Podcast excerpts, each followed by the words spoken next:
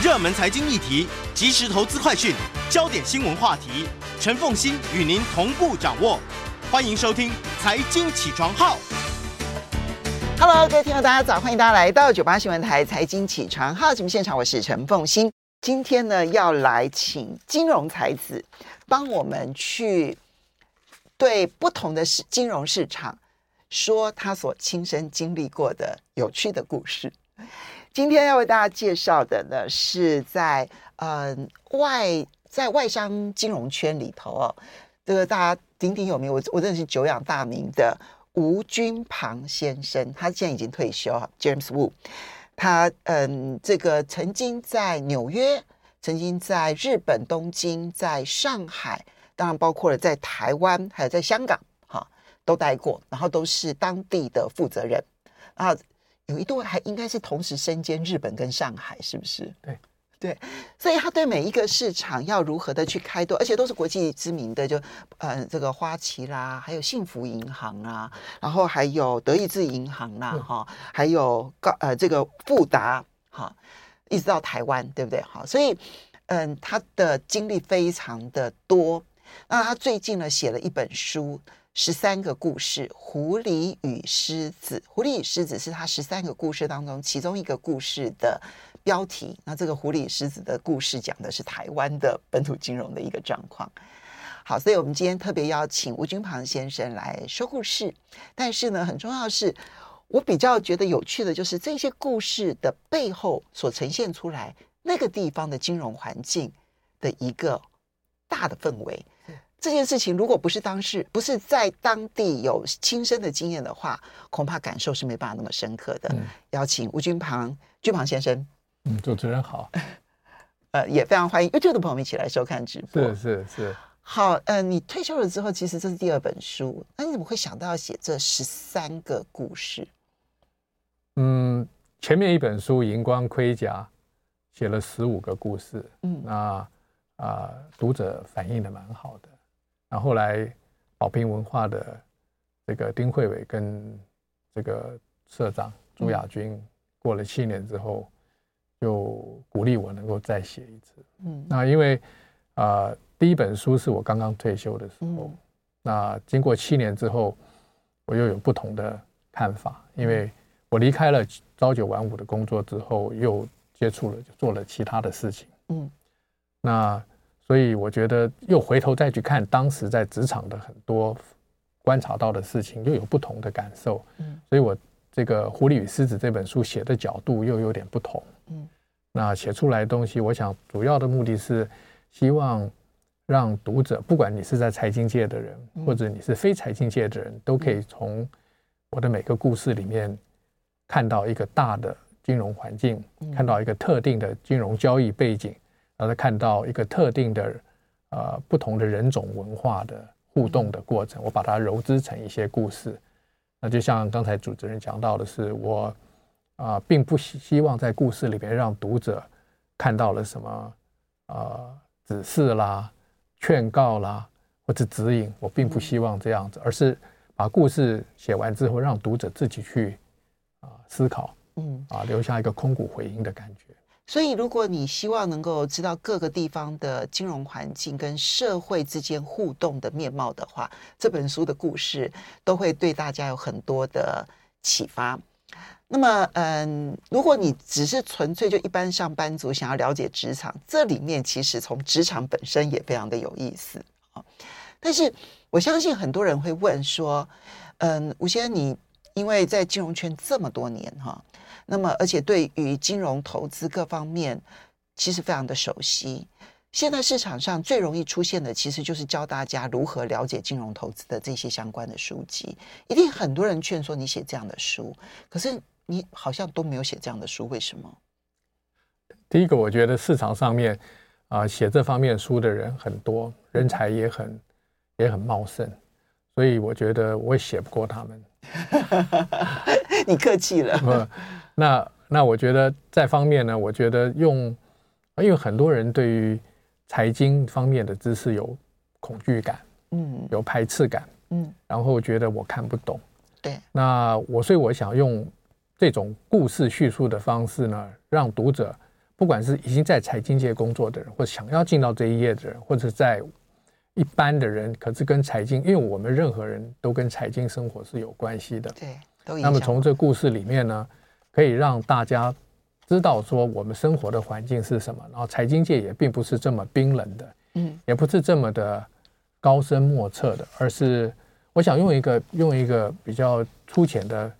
这个形容词，我常常以前我记得有个教授曾经讲过，我们在读这个总体个体经济，他说打撞球，嗯，打撞球包括了力学角度，跟这个球跟球之间的物质碰撞，跟球跟台面的摩擦系数。对，如果要做起来的话，是很深奥的物理跟数学。是，可是你在撞球厅里面看到那些家伙，他这个都不懂，但他是一再的。实验一再的实验一再的变成熟能生巧，所以他眼睛一看这个台面，就知道他这个球该怎么打。那实际上用到财经，我们对于利息、利率、汇率、税率，嗯啊，然后储蓄、投资，其实很多时候我们常常听到有一些人说，他的妈妈在市场，啊，他的妈妈在标会，他的妈妈会打麻将，结果。理财还理得非常的好，他有一种天生的一种敏感度，什么时候该去买房子，什么时候要租房租，什么时候要出手买什么东西，他也没有读过什么财经，他是一个啊生活必须上面要做到的事情，所以他是属于这个社会撞球家，对，可以这么解释，非常熟悉金融撞球的，是呃直觉感受，是，所以每一个人生活在里面，你只要稍微对生活的一些面面。嗯财经方面东西稍微留意一点，而不要恐惧的话，事实上都可以理出一个自己最适合自己的理财的方式。我是这么个人认为。嗯，所以你的重心点希望放在这一个从你亲身经验的故事当中所凸显出来的一些我们可能在一般人的经验当中难以体会到的那一些眉眉角角，好那些美角，没有错。所以我们就来进入这里面的故事啊，因为。其实我刚刚在跟这个吴军盘先生在聊天的时候，我说他的金融生涯是非常精彩的。我们现在对于我们现在的金融市场，比如说开放的啦，然后呢，这里面啊，这个呃外汇管制要降到最低啦，然后甚至于不要有利率控制啦，等等的，我们对于这个环境，我们觉得理所当然。事实上，它一点都不理所当然，它是非常非常晚进的一些发展。嗯，那所以以以吴君庞先生来讲，你等于就是看到了。在人类金融最发达的时代当中，金融市场开放，然后呢，丛林时代，接着就有很多的乱象，然后接着有一连串的紧缩，大概你通通看到了。啊、呃，有幸参与，然后我觉得刚才主持人这个、这个、这个啊、呃，这个总结，我觉得总结的非常的好。嗯，但是呢，我刚才有提到说，为什么我七年之后再来写。狐狸与狮子，因为我觉得，虽然是在九二年的一九九二年的大崩盘，嗯，九幺幺的恐攻，嗯，二零零二年的这个 dot com 的 bubble，嗯，然后到二零零八年的金融危机，我都身处于其中。但是很坦白的讲，当时真的是知其然而不知其所以然，真的，真的。那等到时间的演推之后，再重新读很多书，重新读很多报告，很多人又把它重新整理之后，才看到了这个云霄飞车的起落。其实我相信，这跟坐云霄飞车，你坐在上面的时候，只有惊叫，只有恐慌，只有刺激，只有高兴。对，你根本算不出来有多少起落。可是你下了云霄机车之后，才看哦，原来有这么多，还有反转，还有腾空。没错。那我觉得啊、呃，所以我觉得，嗯。对，是经历了很多，但是我跟在经历的过程中间，我跟所有的听众，跟所有一般人一样，是茫茫然的，没有这么聪明的。所以理解这里面的人，可能对于我们去理解这里面的动荡当中，可能产生的人性，可能还比较有关系。因为在这动荡中间的时候，除了你自己参与之外，还有很多人一起参与，所以在回顾的时候，就像坐云霄飞车的时候，你突然会觉得自己在惊吓中间的时候。看看坐在旁边的朋友、女朋友、老婆、小孩，那你才知道说，哦，原来他这么的紧张，他这么的刺激，嗯、所以我就是用人与人之间的关系来揉织这个故事，来衬托这些金融的云霄飞车的过程中间的一些好玩的事情，一些惊喜。我们就进入故事来。第一个故事很有趣，小声讲话，大声笑，这跟你亲身的经历。其实那个时间一点应该很早吧，应该是在一九九零年代的事情吧，差不多啊。因为看起来那个时候呢，嗯，国际的跨国金融机构才刚刚的注意到上海大陆这个市场，啊、呃，那时候呢就派了就是某人，然后呢去了日本，然后担任日本这个办公室的负责人，然后去兼上海的负责人。对你就知道说，这种派任就代表着他们对于东京跟上海的一些评估。可是呢，当就国际上面打圈久了的人，或者在华尔街久了的人，突然进入上海，对于上海的金融圈的运作方式是很难理解的。所以小声讲话，大声笑。其实是这个市场当中能够开门的最重要的一个原则啊。呃，对，我讲这个故事的内容是呃铺陈的过程是从一个在上在日本负责人，然后呃同时有兼任上海的拓展这个上海的业务。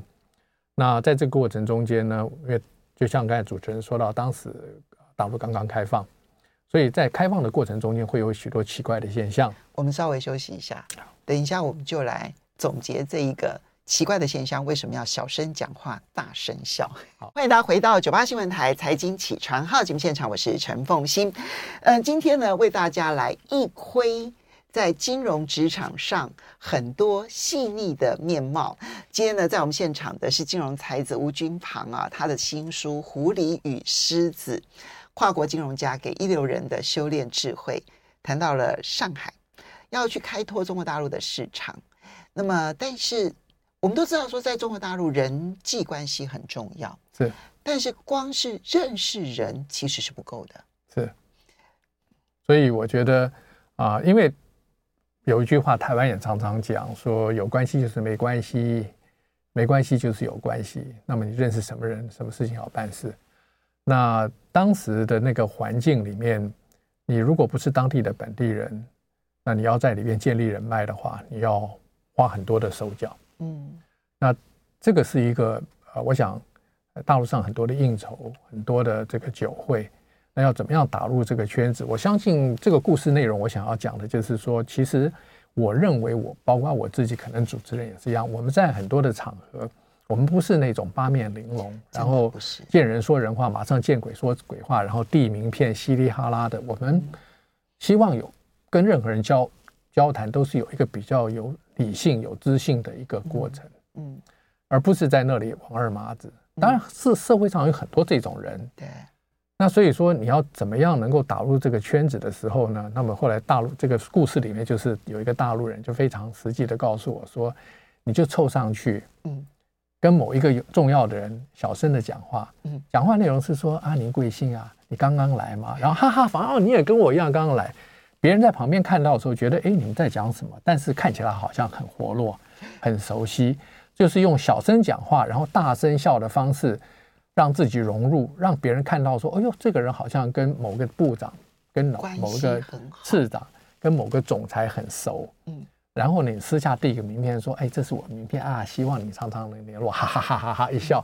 其实你不过是递一个名片而已，可是别人看到就觉得，嗯，你好像不能惹这个人，他跟所有的高官。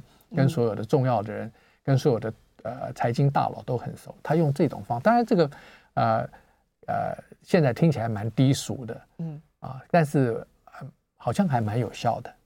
因为那个时候刚好是中国大陆在嗯、呃、开放，然后呢。在对于外资其实也非常优待的一段期间，那段期间其实他们很需要国际金融的专家来协助他们做很多的金融改革啦、金融重造啦，所以他们有很多的国家企业，然后要到海外去上市。对，那这些都是大生意。那这种大生意，你能够接一个单子、两个单子，其实都可能是代表那个手续费的收入非常非常的高，所以。纽约总行当然给了你很大的压力，可是你就提到了说，其实这些单子也都是轮流的，他们都会考虑到说啊，高盛一个的话，那这边就必须要给摩根斯丹利啊，那边就要给摩根大通，好像他们其实也都有这样的分配的考量。是。那怎么样去确定可以排到那个分配的队伍里头？就是你如何的去创造那一种好像很熟弱的外在的感受。对，这就是我故事。我觉得你把我的这个故事看得非常的透彻，好有趣的一个环境哦。其实说起来啊，这个小声讲话，大声笑，各行各业在不同的国家都用得到，台湾不也一样吗？嗯，嗯，真的啊。如果说你今天啊是一个初出社会的，是一个中阶的干部，你希望打入一个市场，你如果能够找到重要的人上去跟他。小声的讲讲话，问候一下，然后哈哈的大笑，别人看起来就觉得你是一个很开朗的人，你是一个很好相处的人。嗯，对方绝对不会在你希望小声讲话的时候说：“哎，我不认识你，请你走开。”嗯，那这种人也不必交往了。对，没错。那你大声笑的时候，他会陪你大声笑，这是正常人的反应。嗯，那么这样子，你慢慢就让别人觉得说：“哎，你是一个。”跟大家都蛮熟的人，嗯，那最好不要惹到你。我想这就是这个原因。所以我们在那种大的许多人的宴会当中，我其实也会很不自在，会，因为跟陌生人讲话真的是一件很不自在的事情。非常不自在。那么，但是呢，你提到了一件事情，就是你常常的能够小声讲话，然后大声的笑，你会让所有的人都觉得你好亲近。是。那呃，可是他有做第二门的功课哦。你的那位大陆同事，我觉得他很厉害的是，他把每一个人他可以开启的好话题是什么，都帮你准备好了。是，你看这这跟说，哎，你去什么打探他的小三，这是不一样的。这是他很清楚知道对方重视什么专业，你能够用什么 topic 去开启他的专业，然后对你的专业另眼相看。是，是我觉得这个功夫。很专业又扎实，对，我觉得你讲到了一个非常重要的重点。其实啊、呃，这个这个小声讲话大声笑的故事用到现在还是可以用，因为我们现在如果说我相信在呃职场上工作很多人，你今天要去见到某一个人的时候，如果你稍微用心一点，前两天或三天在网络上把他所有的消息、嗯，他的访谈、他的个人背景。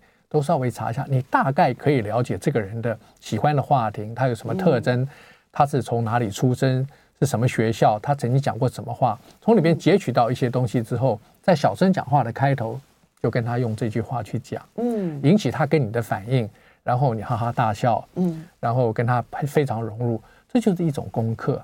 真的。那在现在，我相信，呃，我个人认为，现在这种网络知识资讯这么发达，你要认识一个人。嗯，并不难。嗯，你要知道大概略窥他的这个情况，然后找一些话题，也不是这么难。嗯，那就看你用不用功。好，这个是在上海的情形。接着到东京这个状况，东京的情况呢，有一点很特别的，就是因为东京的呃日本央行其实扮演很重要的角色，是对不对？哈，对。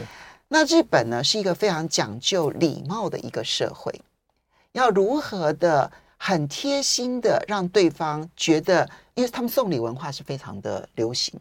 可是你不能够送礼这件事情跟行贿的差别就在于，如果你送很昂贵的东西，那就是行贿了。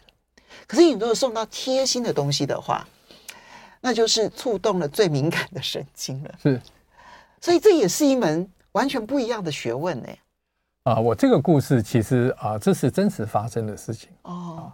那我我。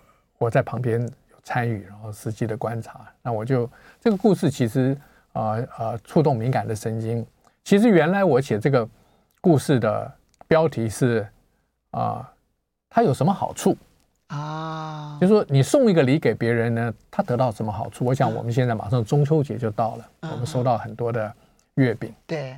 然后我相信大部分人现在都不敢吃月饼，太甜了，不不不健康。嗯。所以你送了很多昂贵的月饼。会触动到他的神经，觉得说，嗯，因为我相信很多人拿到月饼就知道，你怎么知道我喜欢吃月饼？嗯、然后我知道可能是总务或采购帮你统一采购，嗯，然后在月饼盒上面镶上你的名片啊，对，这个用心程度有差别。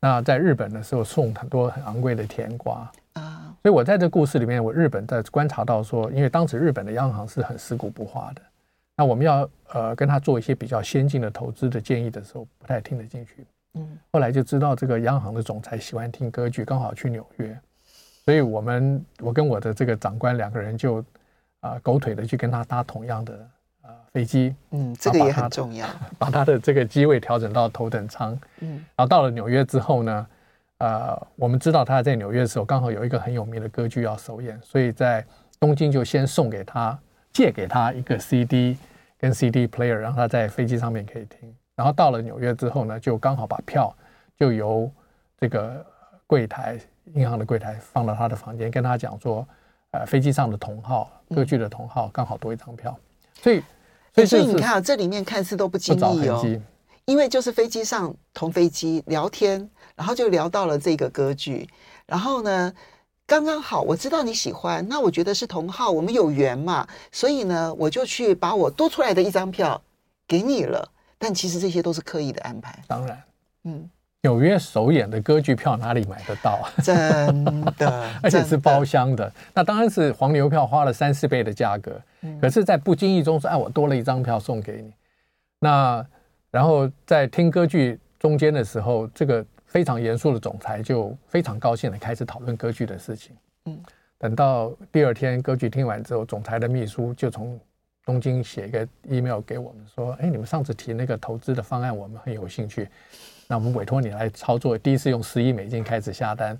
那在这里面，就像主持人提到，就是说我送个歌剧票，那这歌剧票的票面可能是一百块美金，嗯，可是呢，我花了三百块的黄牛票，这两百块的差价可能是我自己付掉了。还有很重要一点就是说，我。”如果说是用我个人的钱去买了歌剧票送给总裁听，我没有没有用到公司的钱，我没有贿赂的问题。嗯，然后当然这个总裁会，如果有一种一介不取的总裁说，嗯，不要，我就是就是绝对不听，或者是说我已经买好了票，嗯，那我们也没有办法强硬的送进去。嗯，那所以这个就是一种你要去触动他，你要去告诉他，我也知我在网络上知道你喜欢听。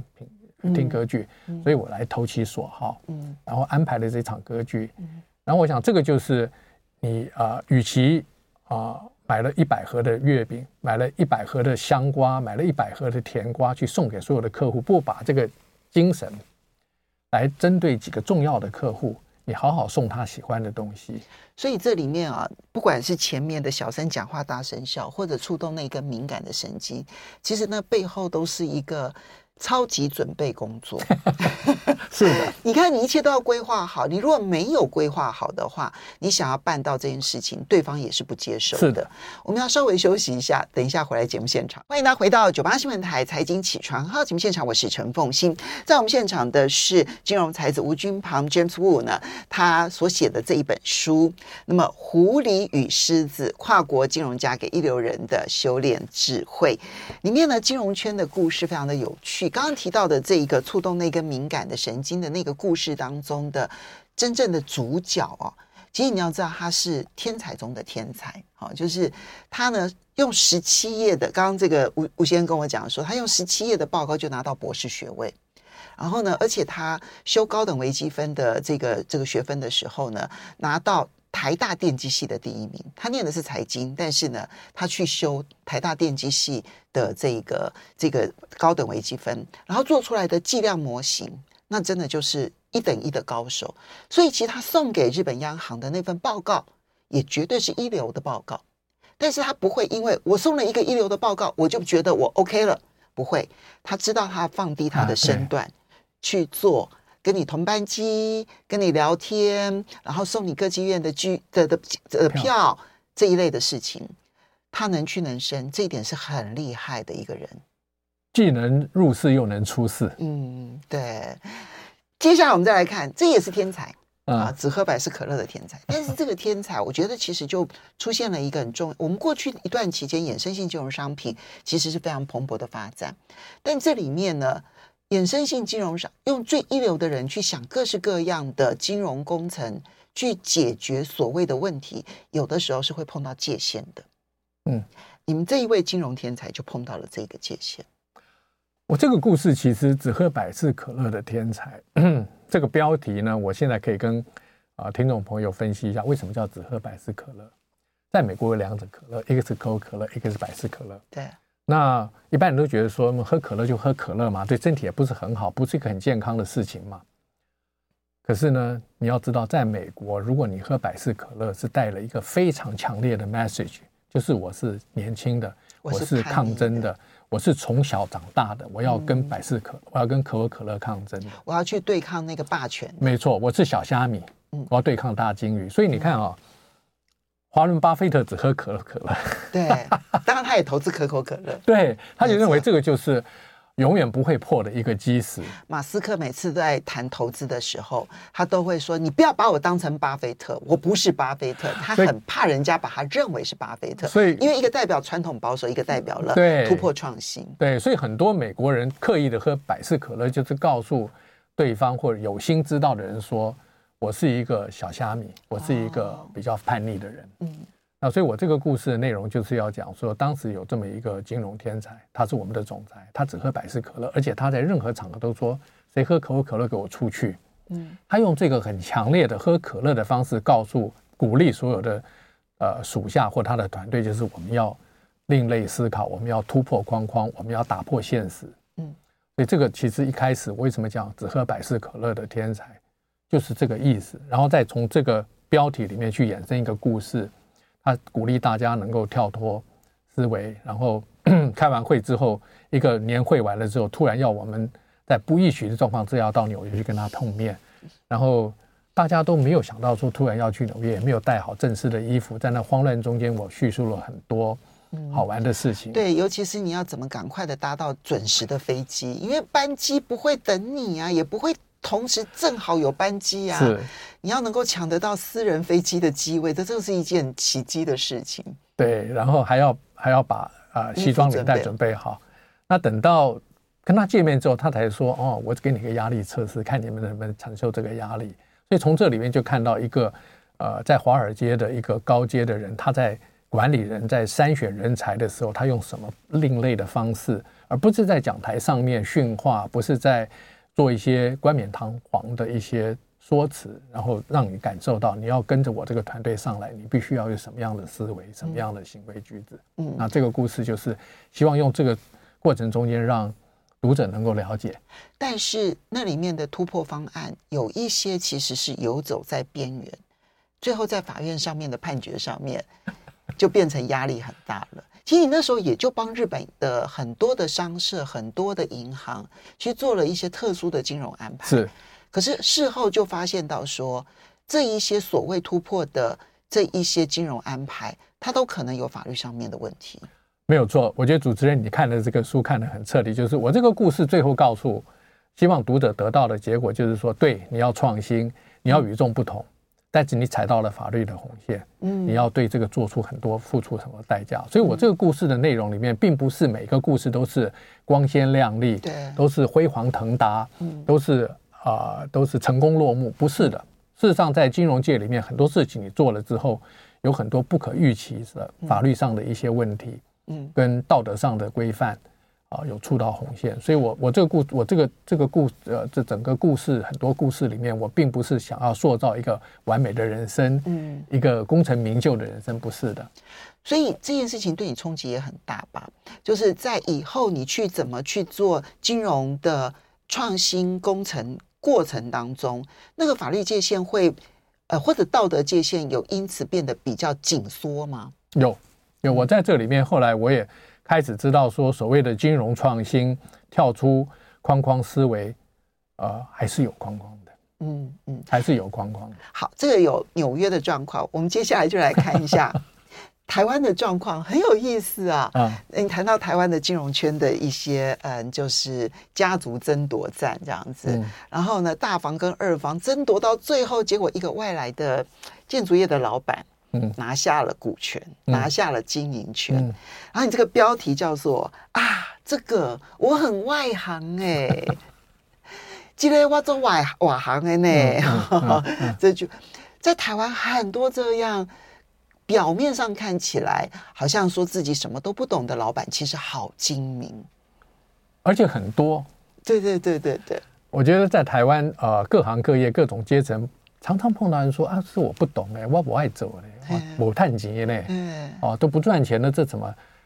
台湾的整个的企业文化，很多待人处事的方式是以谦卑、谦虚，不如人的方式。那他是刻意的要把你卸下你的盔甲，刻意的要让误导你进入他的圈套嘛？也不见得。其实这就是他的生活形性。嗯，对对。对可是就容易让人家卸下心防。对，所以我这个故事的，我为什么写这个故事，就是写了很多啊、呃、西方的国际的东西，嗯、我再来写台湾的东西，产生一个很大的对比。没错，老外很少会承认自己很笨的，很外行的。嗯、可是你发觉台湾人很喜欢这样做。其实包括到我们现在啊最先进的这个电子业，我们到日本、到德国去，呃，到美国去建厂，我相信很多。台湾的电子业的老板都是这样，我不懂哎、你教我哎、欸，对。可是这样子之后，其实往往变成他是最大的获利者。好的，时间的关系，都很精彩的故事，要非常谢谢金融才子吴君庞先生带来的《狐狸与狮子》。